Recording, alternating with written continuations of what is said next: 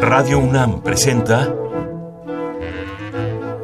Al compás de la letra. Al compás de la letra. Un programa conducido por María Ángeles Comezaña.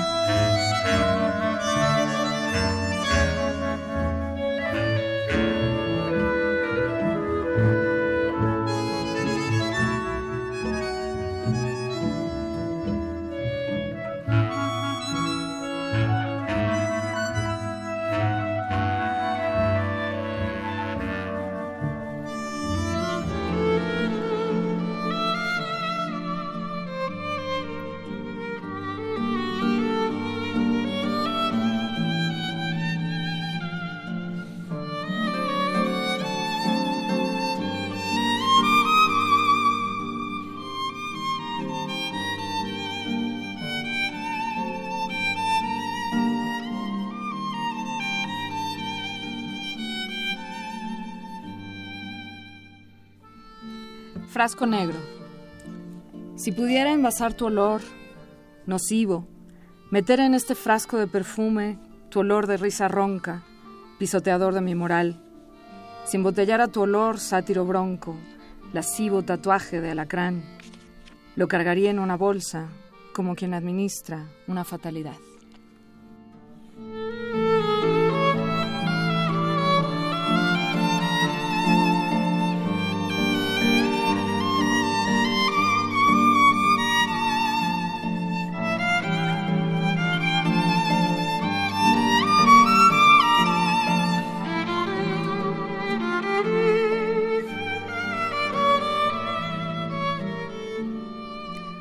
Buenas noches.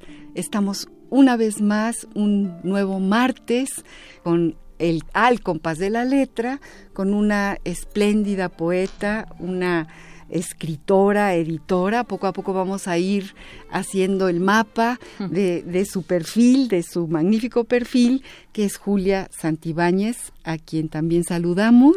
Qué gusto. Gracias por estar aquí, Julia. Qué gusto me da estar aquí, de verdad. Muchas gracias por la invitación y, y bueno, nos vamos a pasar una hora hablando de temas que, que me tocan personalmente, así que Así que bueno, aquí estoy sí, sí, dispuesta sí, a desvestirme. En el, al compás de la letra suceden muchas cosas. Claro. Hay varias secciones, eh, mucho público que nos está escuchando. Afortunadamente hemos recibido un montón de llamadas y de, y de adictos a la poesía, a las letras, a las narrativas.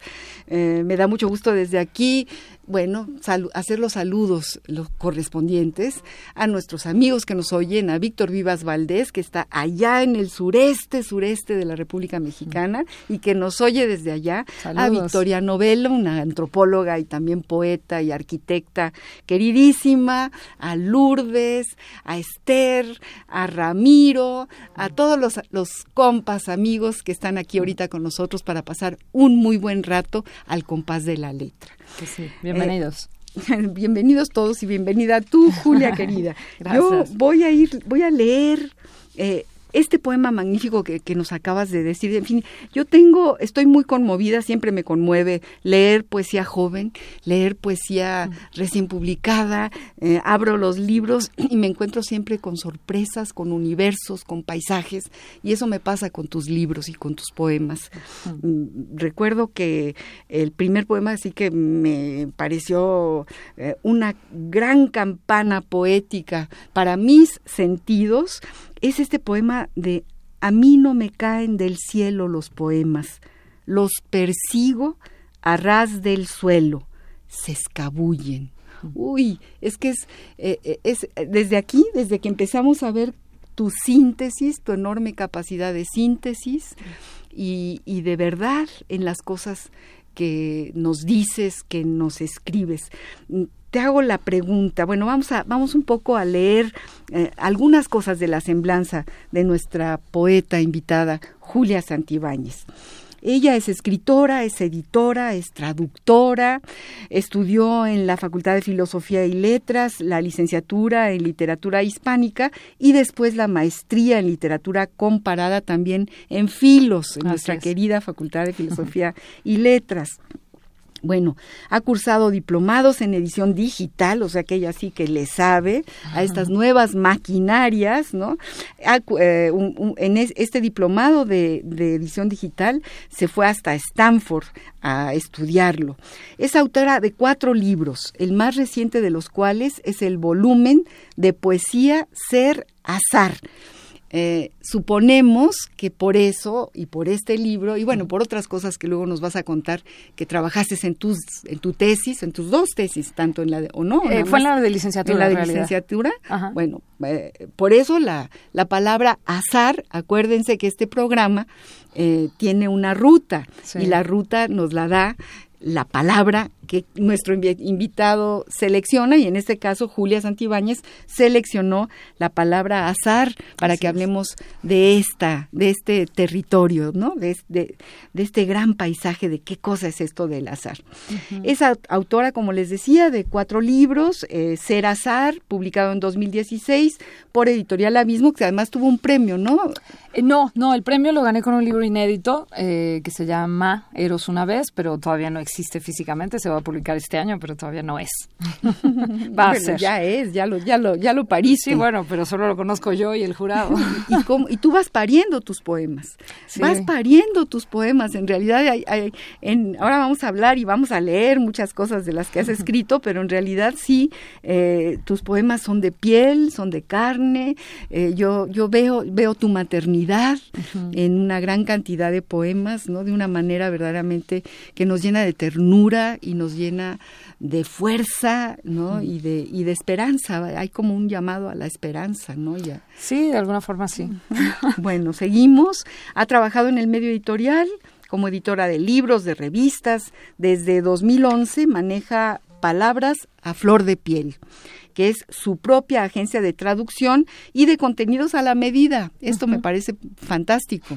O sea, quien quiera venir a hacer un libro, le dice a Julia Santibáñez eh, que le haga el protocolo. Tanto individuos como empresas. También tengo varios clientes, eh, de empresas que, quieren contenidos. sí, sí, sí, sí. Bueno, ya ha trabajado con el Fondo Nacional para la Cultura y las Artes, con el Grupo Liverpool, con varios laboratorios y distintas dependencias también de la universidad como traductora, en 2006 coordinó la edición en español y en inglés del libro Mujeres mexicanas internacionales. En 2016, o sea, el año pasado. Ah, el año pasado, lo acabas de... Sí, sí, sí, fue el año lo acabas de, editar, eh, que te lo solicitó Relaciones Exteriores. Fue, un trabajo que hicimos para la Secretaría de Relaciones Exteriores. Cuéntanos, cuéntanos algo de este proyecto. Fue, fue, un, eh, fue uno de estos contenidos hechos a medida, eh, donde yo hice la edición tanto en español como en inglés, porque es un libro que salió, eh, salieron dos libros, uno en español y, otro en inglés. Eh, y fue sobre mujeres que tienen una trayectoria, mujeres mexicanas que tienen una trayectoria destacada en el extranjero. Entonces fueron, si no me equivoco, 105 mujeres. Eh, entonces, bueno, el libro, la idea de la Secretaría es tener un, un, volumen muy bonito, que además quedó muy lindo el papel, la impresión, el diseño, las fotos, en fin, eh, que poder regalar a los jefes de Estado que visitan el, país. Entonces esa es la idea de, este libro que pues hicimos el año pasado. Un, libro de lujo, me imagino, ¿no? Sí, la verdad que quedó Y además qué bueno que sean mujeres las que, las que habiten en ese libro y las que vayan ahí como regalos para quienes nos visitan, ¿no? Que ojalá y se los den a, algunos nada más, ¿no? A los más exclusivos. Eh, sí, supongo, no Esperemos que nada más algunos de los grandes jefes de Estado que vengan o, funcionarios eh, puedan tener este libro. Bueno, ¿qué más cosas decimos de, de tu trayectoria, de tu vida, de toda esta semblanza, eh, Julia? ¿Qué pues es lo que más te interesa? ¿Qué es lo que más, pues te apasiona? Yo creo que con eso ya más o menos quedó dicho lo importante. Eh, y si quieres, pasemos a hablar de, de, temas más cotidianos. Luego, luego las semblanzas se vuelven un poco frías, ¿no? Porque hay quién sabe quién está detrás de ello. Y creo que tu, tu cordialidad y tu, tu vena es muy rica para hacer que uno se sienta cómodo. Entonces yo creo que dejemos ya de lado lo De eso se trata, de que nos sintamos muy a gusto y que, que, de que estemos divertidas, ¿no? Que haya una diversión y un gusto por estar aquí. Y bueno, nos lo da eh, el trabajo poético, que es un trabajo muy serio, que es un trabajo muy verdadero y que nos hace mucha falta, sobre todo en este momento histórico. Yo siempre he pensado que la poesía es un arma cargada de futuro, como mm, bien ya lo dijo Celaya. Celaya, y entonces, bueno, pues este, eh, qué bueno que sigamos con al pie de la letra con los significados y los significantes de nuestra, de nuestra labor poética. ¿Por qué el azar para la poeta Julia Santibáñez? Estas eran como unas preguntas que había yo pensado. ¿Cuál es el paisaje que evoca esta palabra para ti, Julia? ¿En qué lugar del tiempo se produce este azar? ¿Dónde se esconde y cómo se asoma a tu poesía? Mm. Em, quizá más bien respondería con otra pregunta, es ¿dónde no está el azar?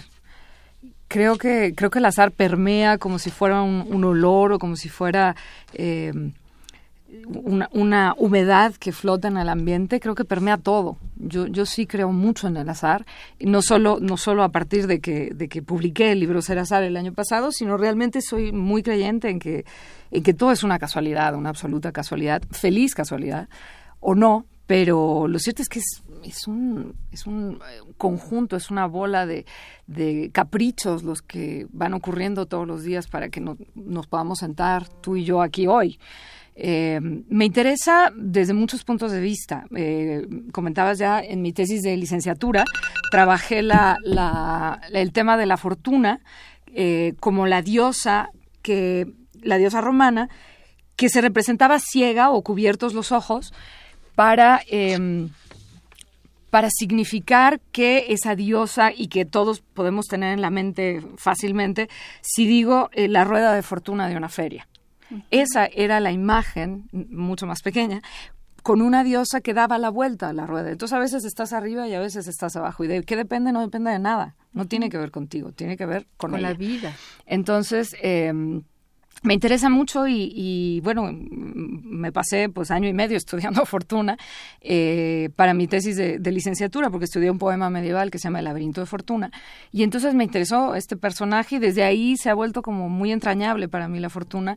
Y en todo la veo, la, encuentro en todas partes, este, esta arbitrariedad de las cosas. Y no lo digo desde una postura necesariamente amarga, sino de una postura que asume que, que es un accidente todo lo que pasa. Y qué bien.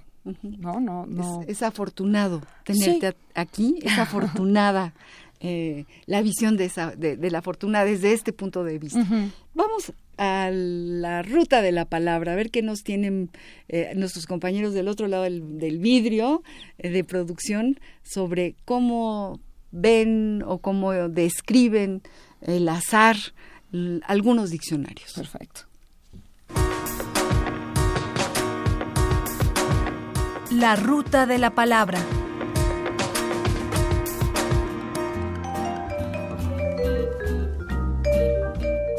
Azar, según el diccionario de la Real Academia de la Lengua, RAE. Azar. Del árabe hispano, azar, y este del árabe sar, dado, literalmente flores. 1. Masculino. Casualidad. 2. Masculino. Desgracia imprevista. 3. Masculino. En los juegos de naipes o dados, carta o dado que tiene el punto con que se pierde. 4. Masculino. En el juego de trucos o billar, cada uno de los lados de la tronera que miran a la mesa. Concepto de azar. Concepto de azar. El origen etimológico de la palabra azar es árabe, zar, y su significado originario es flor. Luego pasó a designar la marca que daba la suerte en el juego de la taba, antecesor del dado, pasando a significar dado, cuyo valor máximo, seis puntos, era representado por una flor, azar. De allí derivó el significado de azar como hoy lo conocemos, suerte, probabilidad, fortuna, imprevisibilidad o casualidad. Y también la palabra azar es conocida como la flor del naranjo y del limonero. En el azar predomina la casualidad, sin intervención de la casualidad en la aparición de un fenómeno determinado. Hay ciertos hechos imposibles de explicarlos como resultado de uno o varios factores. Sinónimos. Casualidad, caso fortuito, desgracia imprevista, en los juegos de naipes o dados, aquel con que se pierde. Echar azar, tener una mala suerte, malograrse.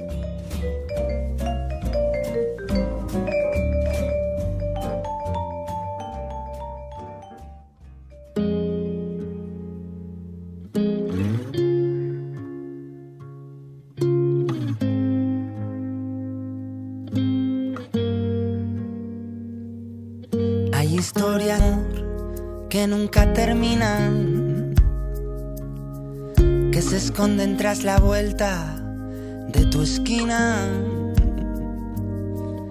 que bailan sobre un solo pie, que reman con un remo, que beben sin sed. Hay espacio, hay dolor, hay deseo, corazones en el aire llenos de agujeros, hay besos compartidos, robados, elegidos Mil señales de humo entre amantes perdidos, amores de un rato sin tiempo ni trato. Leyes de gravedad sin caídas, cicatrices sin heridas, despedidas, bienvenidas, que suelen caminar por la misma avenida.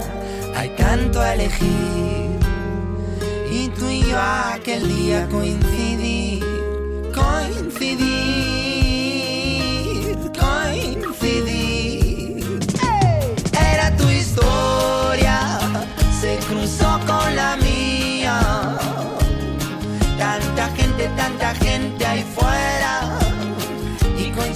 Aquel día era tu historia. Se cruzó con la mía. Tanta gente, tanta gente ahí fuera. Y coincidir aquel día.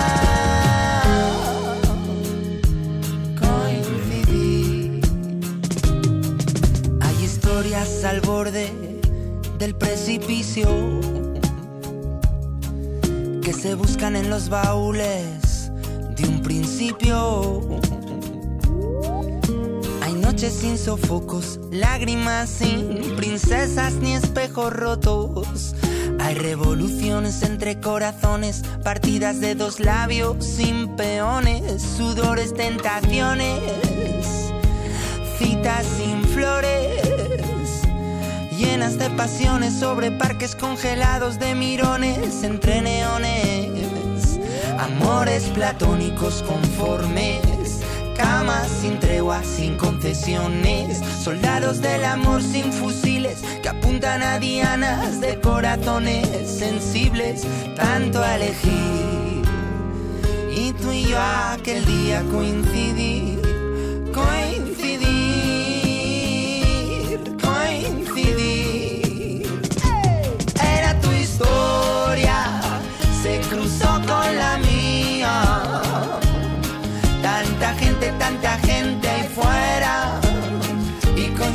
aquel día era tu historia.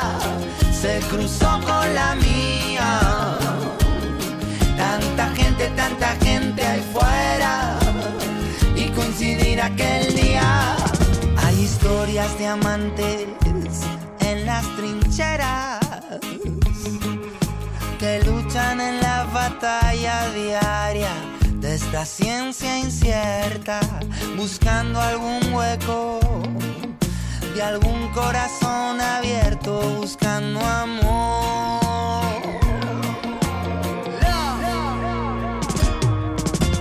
Eh, óyeme, tan solo tú y yo, tan solo tú y yo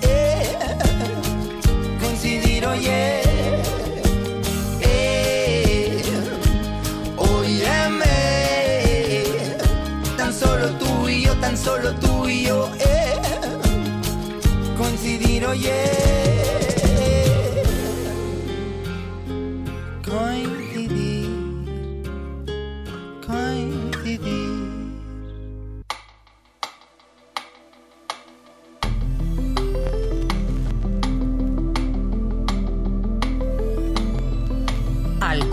de la letra.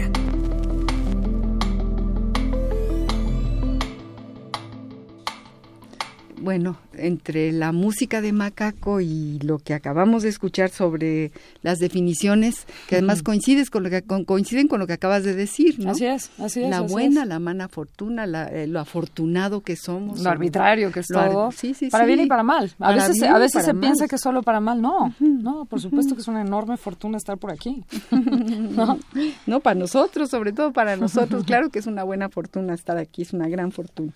En tu poesía inventas palabras hay algo que me parece fantástico. Por ejemplo, tienes este poema, Vamos a albercar.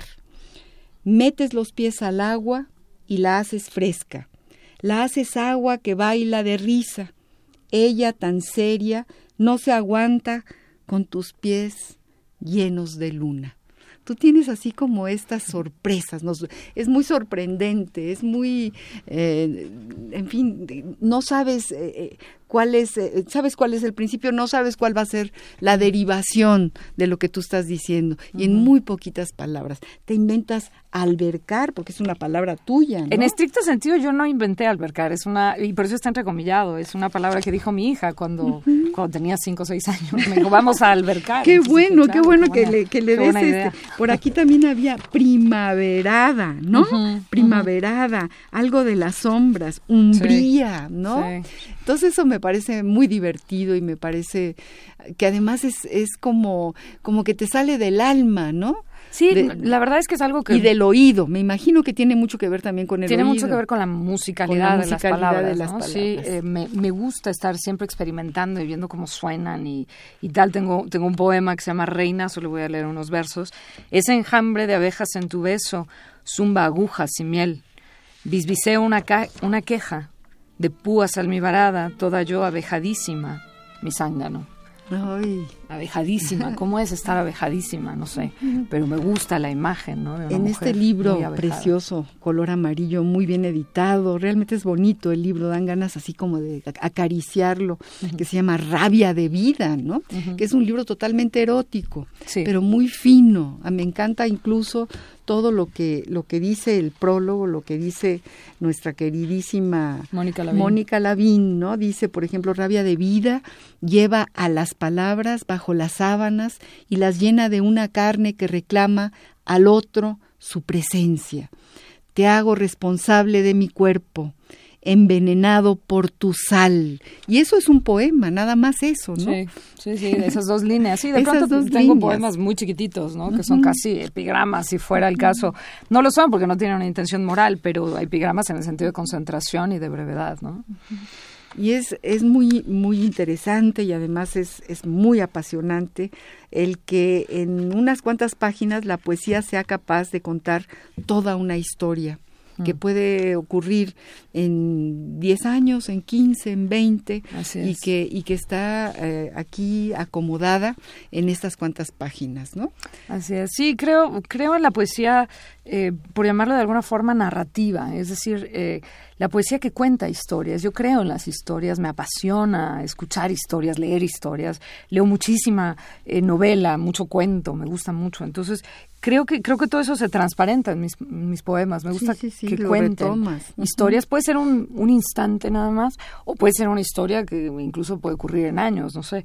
Pero sí, en términos generales me gusta que cuenten historias y que sean comprensibles. No, no soy de poesía, digamos, oscura y, muy incomprensible, no. No, y además tu poesía está llena de cosas está llena de sillas, está con la mesa, está la pared, está el lugar, ¿no? Y esto que tú dices de, de, un instante, eh, en realidad en un instante cuentas una historia, ¿no? Y eso, eso me parece virtuoso. No es fácil, no es fácil contar una historia, o sea que, que justamente ahí des en el blanco, en ese blanco en el que todos estamos y que hubiésemos querido contar nuestras largas historias y que con tres párrafos, con tres enunciados, ahí se dice, ¿no? Pues, pues eso intento, ¿qué te diré? si te parece, ¿puedo leer algún un, poema breve? Adelante, claro que Este se llama Cochinada. Mamá, escribo para advertirte. No vayas a cometer la indecencia que dijiste mm, ayer, de tan mal gusto. Aunque disimules, se nota que tienes ganas, pero aguanta. No te dejes seducir. No cometas la porquería imperdonable de morirte. Ay, sí, sí, sí. Pues ahí estoy contando una historia que obviamente abarca muchos años. Y que nos llega a todos, efectivamente. Pero, y además y que tiene que ver con el azar, porque también la muerte es un azar. Con un enojo también es un, es un azar. Aunque se diga que, que nos llega cuando nos llega, pues es justamente por eso, ¿no? Por su calidad de azar, de azarosa. Yo leo otro poema tuyo que me pareció la ternura, que se llama Historia de aire. ¿Quieres saber de ese hoyito de tu panza? arrugado en el que el agua se pone a jugar, Una noche tibia te encontré de regalo a la puerta de mi casa, doblada como un globo que espera. Te soplé el mejor de mis aires y tus brazos se hincharon. Seguí soplando, aparecieron tus pies, tu nariz. Al salir el sol estabas muy grande. Te hice un nudo en el centro y desde entonces me gustan los globos y ese hoyito en tu panza. Ay, eso me parece maravilloso. Sí, bueno, los primeros seis poemas del libro de Serazar eh, tienen que ver con mi maternidad, pertenecen a la sección de vida y bueno, este poema evidentemente se lo hice a mi hija cuando era chiquita, que sí, un día bañándose me dijo, ¿y esto qué es, mamá? Este hoyito. Pues inventé esa pequeña pues historia. está padrísimo, está, está, padrísimo. Porque además Fortuna, esta diosa de la que hablaba y que me es muy, muy querida, digamos, eh, era también diosa de la maternidad, porque la maternidad es un azar. Yo por largo tiempo intenté quedar embarazada y, no, lo lograba y de repente pues me embaracé y aquí está mi hija hermosa. Entonces, bueno, pues sí, para azares hay azares muy felices como ese. Tenemos una sección aquí, este, eh, para mí entrañable, porque se trata de recuperar muchos recortes, muchos periódicos, muchos suplementos de aquellos que nos hacían eh, vibrar en el siglo pasado, ¿no? Mm. Y cosas que, que, pues, se han quedado, que, es decir, que no sirvieron para guardar los aguacates, sino que se quedaron en carpetas, se hicieron amarillos, ¿no? Y siguen latiendo. Entonces, yo eh, eh, fui a buscar a ver qué leíamos en esta sección que se llama Papeleando y que ahorita la vamos a escuchar en su rúbrica, ¿no? Eh, elegimos algo bueno, para mí mm, lo que dicen sobre Clarice Lispector, que me parece extraordinaria, tiene que ver con tu poesía, yo pienso, y con, con tu por qué escribir. Vamos pues a papeleando.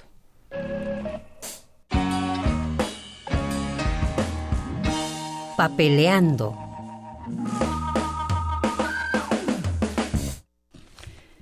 Este es un periódico de la jornada semanal que apareció en noviembre de 2012.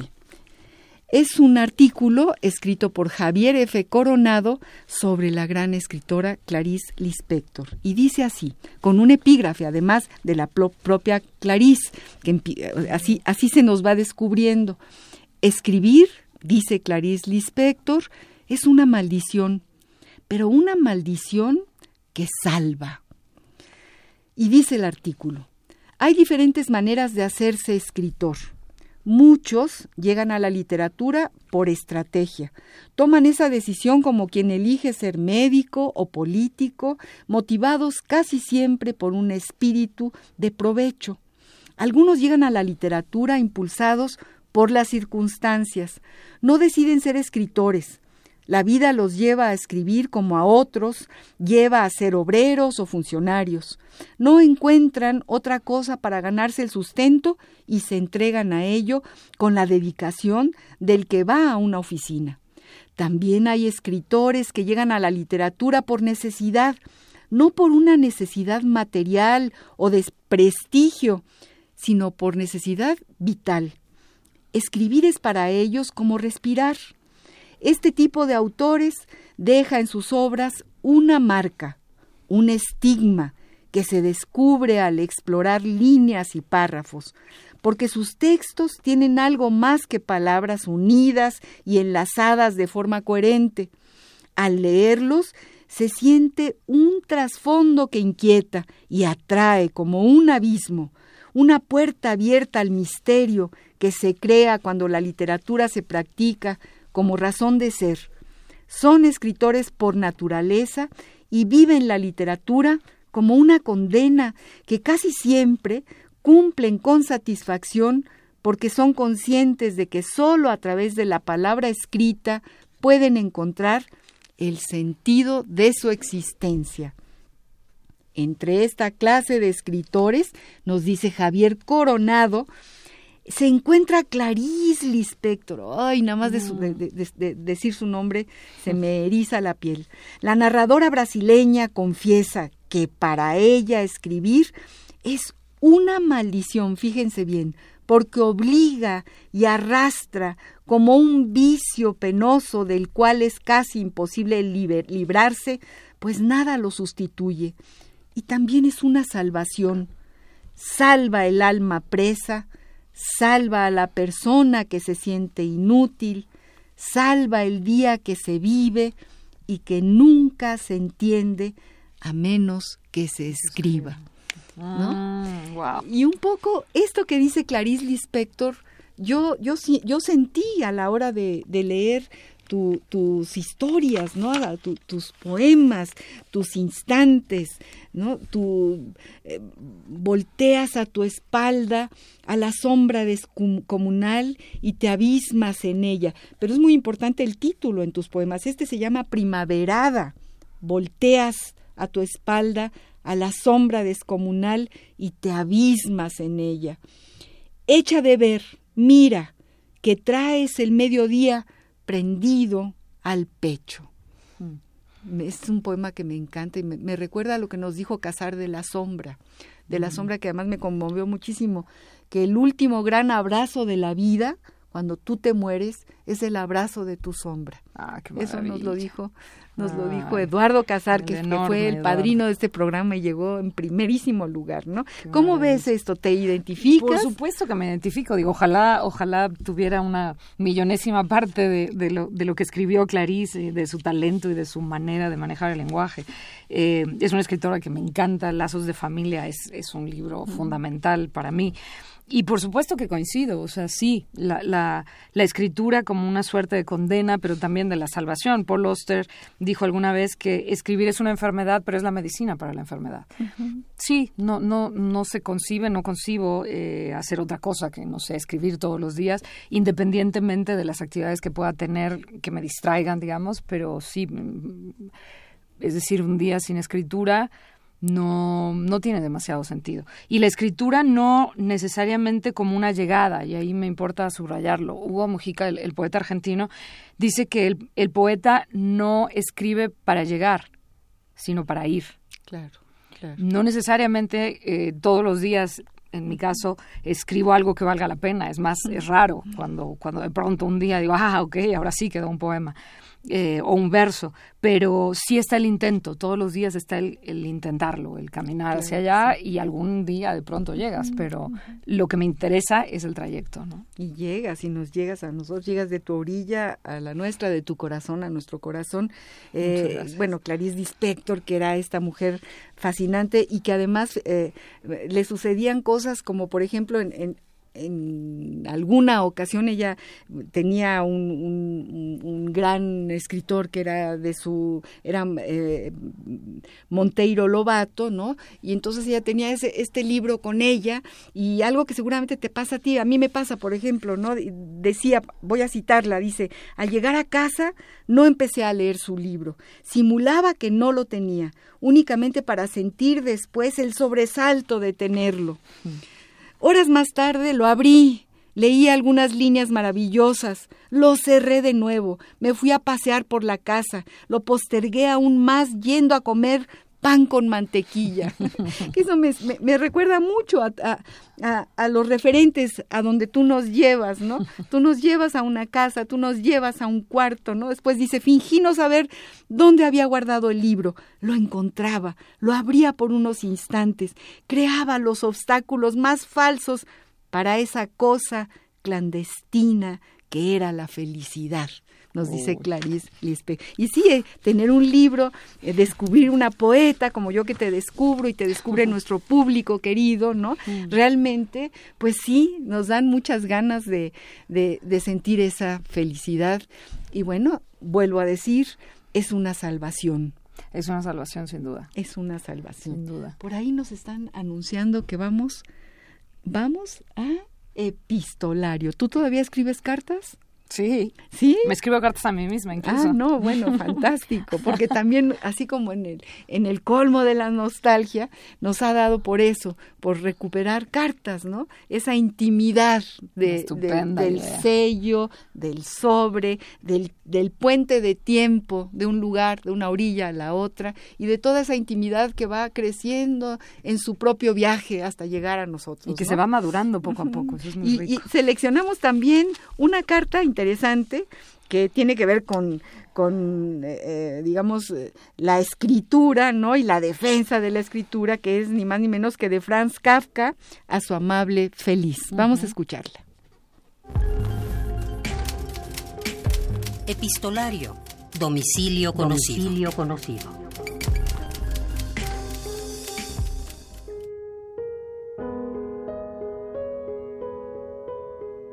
Franz Kafka, carta a su madre Felice, enero de 1913. Querida, te pido con las manos alzadas que no sientas celos de mi novela. Cuando los personajes en la novela se dan cuenta de tus celos, se me escapan, más aún cuando solo los tengo agarrados por la punta de sus vestidos. Y ten en cuenta que si se me escapan, Tendría que correr tras ellos aunque fuera hasta el mundo de las tinieblas, su verdadero hogar. La novela soy yo, mis historias soy yo. Así que te ruego, ¿dónde existe el menor motivo de celos?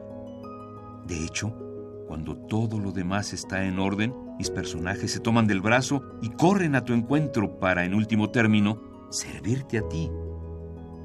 Gracias a que escribo me mantengo con vida. Me aferro a esa barca en la cual te encuentras tú, Felice. Ya resulta bastante triste que no consiga apartarme a ella, pero comprende, Felice, que tendría que perderte a ti y a todas las cosas si alguna vez perdiera el escribir.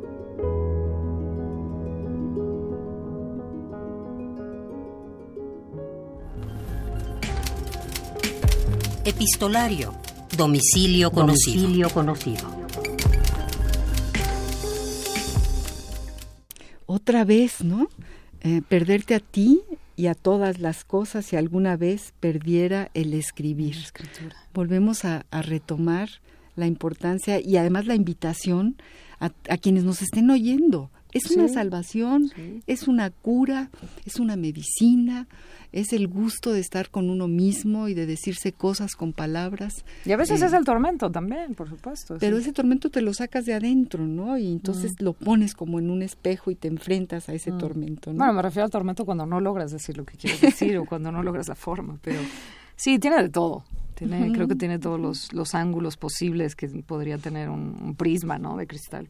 Eh, los buenos y los malos, pero es, es necesario, es indispensable. Uh -huh. Y no, no me imagino tampoco, como bien dice Kafka, habría que perder la escritura para, uh -huh. para entonces imaginarse, no sé, es interesante los celos, ¿no? O sea, sí. la señorita que tiene muchos celos porque el otro está que no para y que se está peleando con el papel en blanco y con el lápiz, ¿no? Así Seguro es. que Kafka escribía con un lápiz, ¿no? Yo todavía tengo lápiz este borrador y sacapuntas porque me gusta la atmósfera y yo también y, escribo a mano el, el aroma de, de, de, la madera cuando vas sacándole punta. Bueno, eh, ¿tú escribes cartas entonces? Sí, me gusta, me gusta escribir ¿Y cartas. ¿Te escribes cartas? Sí, no, no, muy frecuentemente, pero sí de pronto me escribo cartas a futuro y uh -huh. tomé la idea, por cierto, del escritor David Miklos que me contó eso, que él de pronto uh -huh. se escribió una carta a sí mismo en unos años y entonces lo hice, lo hice el año pasado en septiembre, si no me equivoco, octubre, y estoy esperando para este año septiembre, octubre, cuando corresponda, que ahí tengo la fecha, para leer mi autocarta, a ver qué pasó. Léenos otro poema, mientras tanto. Claro, por supuesto. mientras llega tu autocarta. Mientras llega mi autocarta. Eh, sí, bueno, ya hablamos de, de, brevemente del amor como este eh, enorme, esta enorme coincidencia, este, esta suerte o no de pronto de encontrarte en los ojos de alguien, ¿no? Eh, y quiero leer un, un, poema chiquitito que se llama Juego de Planos. Éramos líneas paralelas, ahora mismo venturosa intersección. Imagínese cada quien lo que se quiere imaginar. No, bueno. Pero, pero, pero ese es, eh, decía Ril que para que algo ocurra tiene que coincidir toda una constelación de acontecimientos uh -huh. para que algo salga bien por una vez. Claro. Y eso es el amor. Y eso, como, como mencionaba hace rato, de pronto se piensa que si uno dice todo es un azar y todo es un accidente, qué pesimista, no. El amor es un enorme azar y es, y es espléndido. ¿No? Totalmente de acuerdo. Voy a leer este, este poema que sobre, sobre el oficio de escribir, que se llama justamente Oficio de Poeta. Por supuesto, estamos hablando con Julia Santibáñez, con la poeta Julia Santibáñez, y estamos leyendo yo eh, poemas de su libro Ser Azar, que recomendamos, ojalá y lo y lo encuentren en alguna librería. Sí, está en la, librería del Fondo de Cultura en eh, la, Condesa y está en Los Péndulos. Ah, bueno, pues allá allá irán, allá irán a, O a, través de mi blog, palabrasaflordepiel.com. Si no lo encuentran, me escriben y, vemos. y, ahí y, además también se puede bajar de internet, aunque hay que comprar los libros para tenerlos, ¿no? Para sí, se puede comprar por Amazon también. también. El libro físico. Dice Julia Santibáñez, nada en esta isla tiene olor familiar no reconozco el verano. Busco verbos para habitar su vastedad, adjetivos para este fruto, el río generoso, aquel atardecer. Digo casa y le nace otro sentido, mañana y lo mismo. Tigre, Dios, nosotros, oleaje. El rojo aquí es más rojo, se le han sumado anhelos. Estrena cada una de mis voces. Ay, qué bonito, qué bonito poema. Es la búsqueda, ¿no? de estar escribiendo y encontrando nuevas palabras. Borges decía que el oficio del poeta es, es encontrar para cada cosa su preciso y verdadero y no sabido nombre. De eso se trata, estar buscando los nombres. Y, ahora que hablas de Borges y, que estamos en, en, el, en la ruta de la palabra azar, por ahí yo había, eh, había pensado en el I Ching, que adoro, tengo que hmm. declararlo, porque hmm. me parece una obra poética extraordinaria, además de ser, de, de, ser premonitoria y de poderte guiar en el camino, ¿no? Pero Borges tiene un poema que, que, que es como el prólogo de uno de los de las muchas ediciones del libro del I Ching, que él le llama el I King. Y bueno, es interesante, ¿no? Porque dice, para una versión del I King, el porvenir es tan irrevocable como el rígido ayer. No hay una cosa que no sea una letra silenciosa de la eterna escritura indescifrable, cuyo libro es el tiempo. Quien se aleja de su casa ya ha vuelto. Nuestra vida es la senda futura y recorrida. El rigor ha tejido la madeja. No te arredres. La ergástula es oscura. La firme trama es de incesante hierro, pero en algún recodo de tu encierro puede haber una luz, una hendidura. El camino es fatal como la flecha, pero en las grietas está Dios que acecha. y me, a mí me parece fantástico que, que Borges eh, fuese también lector de Lichín y que escribiese, ¿no? Esta... Y Borges siempre estaba jugando con, los azares, con, los, caprichos, con estas vueltas que, que de, de, pronto da la vida o la muerte y, él, era, era, como un tema muy recurrente. el Aleph tiene todo de azar, ¿no? Sí, totalmente. La, concentración de la suerte y de la y de las posibilidades en un mismo instante, en un mismo lugar, ¿no? Sí, es, es, es un gran tema a mí. A mí el azar es me un aparece por todas partes, me acecha por todas partes en la escritura como, como una zona de riesgo donde te tienes que aventar sin sin red de protección eh, y también en las relaciones interpersonales, ¿no? Tienes un poco que aventarte también sin red de protección porque si no, pues de qué se trata. Pues sí, creo que creo que no hay no hay otra no hay otra posibilidad. A ver, vamos a leer más poemas tuyos. A ver, este es de Rabia de vida de mi anterior libro em, y es un poema en el que me hablo hablando de cartas. No sé si es una carta, pero bueno, me acordé de él. Me inunda el miedo de hallarte una tarde, pechos en cabestrillo, vientre lleno de agua, Julia rota. Miedo de encontrarte en mi piel, anciana helada. Hoy escupo en tu nombre y te odio en mi vello. Miedo de tu aridez, de la lujuria marchita, de la saliva inútil. Hoy no te conozco y te consagro mucha tinta. Un día, tu entrepierna desolada ya no merecerá ni una línea. Miedo, Julia. Ay, qué cosa. Uy, que, que me lo me lo puedes este como como le decían a Neruda, me lo puedes prestar para que yo lo por favor. lo dedique. es fantástico, es mm. fantástico. me gusta, me gusta de pronto estas confrontaciones con, con el espejo a las que lleva a escribir, ¿no? ¿Qué, es eso? Es, analizarte desde, desde otras ópticas, desde otros puntos de vista y ver que qué tienes para decirte, ¿no? A ti misma. No, no y mirar el patio de atrás, ¿no?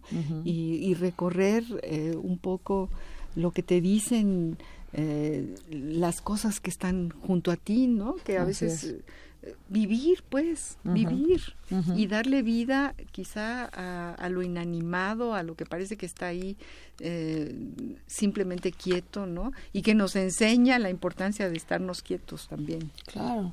Y que además, lo, mencionabas hace rato y ahora lo, quisiera retomar, la importancia de los objetos. Me interesan mucho las cosas, los objetos. No, no los objetos valiosos, no los objetos finos, no los objetos... Eh, insustituibles en el sentido más estrictamente vulgar, digamos, sino las cosas porque me van marcando, porque me van enseñando, como dices, van hablando de mí, van hablando conmigo. Em, y tengo, tengo este poema en, en Serazar em, que se llama Esas, las otras. Y dice, las cosas insustituibles son las que nunca tuve, cuyos bordes no acaricié distraída por soberbia de costumbre, como ese collar de plata que jamás fue mío.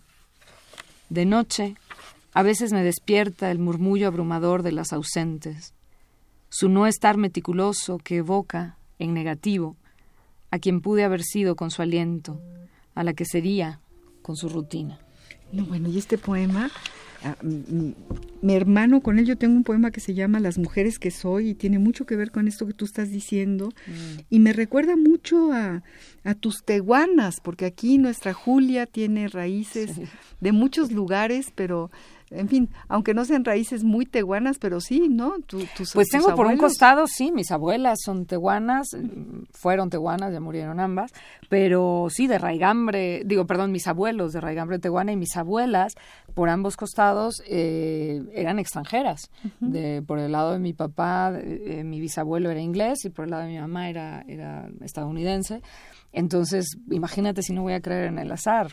de, dos puntos completamente ajenos, eh, de pronto caen ambos en Tehuantepec, se enamoran de tehuanas y se quedan ahí y hay una mezcla brutal de sangres. Pues yo digo que yo soy un monstruo bastante, bastante eh, predecible, pues cómo no voy a ser tan rara y cómo no voy a ser tan, tan desquiciada a veces y tan, tan múltiple si vengo de dos ramas, una sajona fría, protestante, cuadrada, disciplinada, que soy, que sí soy muy cuadrada, muy disciplinada, en fin, pero también la otra vena tehuana, salvaje, mística, juguetona. Eh, muy de tierra, muy de sexo, pues tengo los dos costados. Muy de collares, ya no de, no, no nada más de plata, sino de oro, ¿no? Sí, claro. Se heredan los, los, collares. ahogadores. Sí, Y, se, y se heredan las deudas del collar. Cada abuela le va heredando la deuda de su collar a su nieta y a su otra nieta. Y es verdaderamente un mundo mágico que también se refleja, fíjate, se refleja en este libro. Lo deberías ir a presentar a Oaxaca. No ah, sé si has ido. No, no, bueno, sí he ido millones de veces, porque si no lo he presentado allá no, digo, No, bueno, porque realmente sí evoca, este, este en particular, mm. me llevó a Tehuantepec, me llevó a todo, todo, toda esta magia de las mujeres tehuanas, ¿no? Me, encanta que lo digas, no, no sé, creo que al escribirlo no recuerdo, creo que no estaba pensando en Tehuantepec y en, y en esta parte mía, pero por cierto que ahora, hace poco, acabo justamente de terminar un poema en donde hablo por primera vez de manera muy franca y abierta sobre Tehuantepec. No, no tengo ningún problema de hablar sobre ello, solo no había surgido un poema que hablara con, total eh, apertura, digamos, de, mis raíces tehuanas. No, no las escondo, al contrario, las suelo cantar cada vez que puedo. Pero no había surgido un poema. ¿No? Bueno, y, ahora acabo de terminar uno, entonces estoy muy contenta. Y seguramente se te va a abrir una puerta enorme, ¿no? Ese, ese lugar de Tehuantepec llega uno eh, y después de, de sobrepasar este, los aromas del mercado con fruta podrida y fruta y todo, llega uno a este lugar extraordinario y empieza a escuchar el zapoteco y, y este lugar de mujeres, de mujeronas, ¿no? Fantásticas, fuertes, que se sientan en sus patios con un eh, cartón, de, cervezas, a contar sus historias, ¿no? Sí, de hablar de, así, y hablar de, quiénes son ellas, ellas, ¿no? Entonces sí. Sí, la mujer es muy fuerte en el istmo en general. Sí, sí, yo sí, fíjate que tengo mucho que ver con Oaxaca, tengo amigas entrañables, eh, Margarita Dalton, entre otras, en fin, y, Julia, y mucha gente, mucha gente, otra Julia, otra Julia. Julín, que tiene un hotel en Tehuantepec, que, que, es verdaderamente una delicia llegar a ese hotel, este, no porque sea elegantioso, sino por todo lo contrario. Por todo lo que significa. Porque ¿no? entre las escaleras y las puertas que se abren y se cierran, suceden cosas maravillosas. Sí. Bueno, ya Amo mucho casi Tehuantepec. tenemos tres minutos, se nos fue el tiempo como Ah. agua. Siempre digo, hay que venir, tenemos ya una salida, no vamos a, no vamos a calentito, rápidamente no tenemos tiempo de pasar calentito, ¿no? Ay, Dios mío, pero rápidamente lo, lo podemos decir calentito. Fíjense, eh, ya lo pasaremos para el próximo programa, pero de una vez les decimos que la UNAM eh, recomendamos, nos referimos al, al, número 130 del material de lectura. En su colección Cuento Contemporáneo que edita la Dirección de Literatura de la UNAM, dedicado a nuestro querido amigo, amigo Pedro Ángel Palou, de, del famoso crack literario.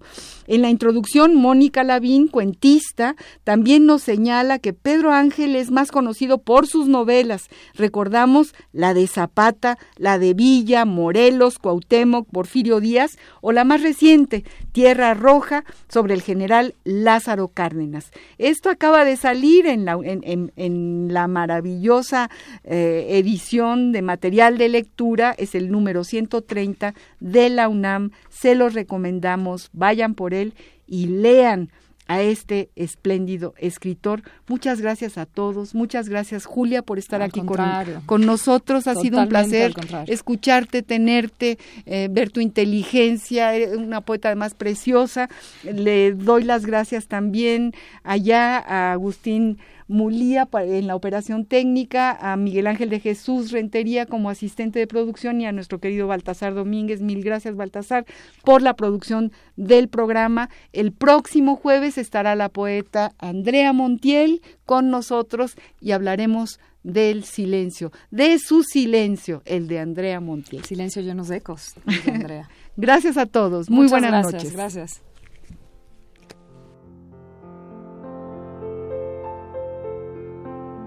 fue sin querer. Es caprichoso el azar. No te busqué, ni me viniste a buscar. Tú estabas donde no tenías que estar. y yo pasé, pasé sin querer pasar.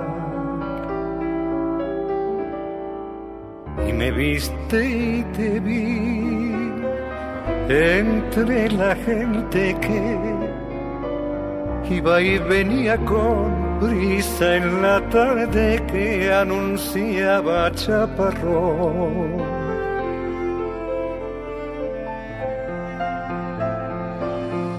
tanto tiempo esperándote. Tanto tiempo esperándote. Fue sin querer. Es caprichoso el azar. Radio UNAM presentó Al compás de la letra. Al compás de la letra. Un programa conducido por María Ángeles Comezaña.